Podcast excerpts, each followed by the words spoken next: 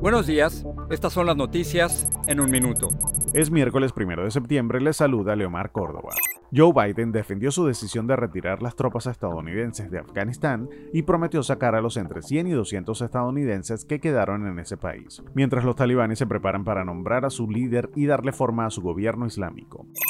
Una ley que prohíbe el aborto tan pronto como en las seis semanas de embarazo cuando se detecta el llamado latido fetal entró en vigor este miércoles luego de que la Corte Suprema no se pronunciara sobre las solicitudes de emergencia presentadas por organizaciones y proveedores de servicios de salud reproductiva. Miles de personas fueron evacuadas de una popular ciudad turística de California al sur del lago Tahoe debido al incendio Caldor que amenaza más de 34.000 estructuras después de haber destruido ya cientos de hogares según las autoridades.